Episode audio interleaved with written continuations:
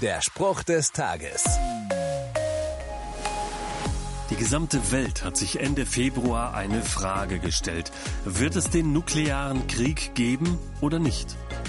Und für manche schwebt diese Frage immer noch im Raum. Überall im Netz sind Erklärvideos zu Atombomben aufgetaucht. Wer bekommt da keine Angst?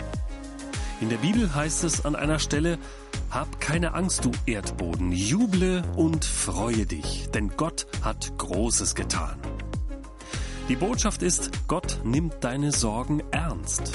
Er möchte dir in deiner Angst begegnen. Auch wenn es auf dieser Erde düster aussieht, Gott hat immer noch alles in seiner Hand. Er hat schon Großes getan. Und er wird es auch in Zukunft tun. Der Spruch des Tages steht in der Bibel. Bibellesen auf bibleserver.com.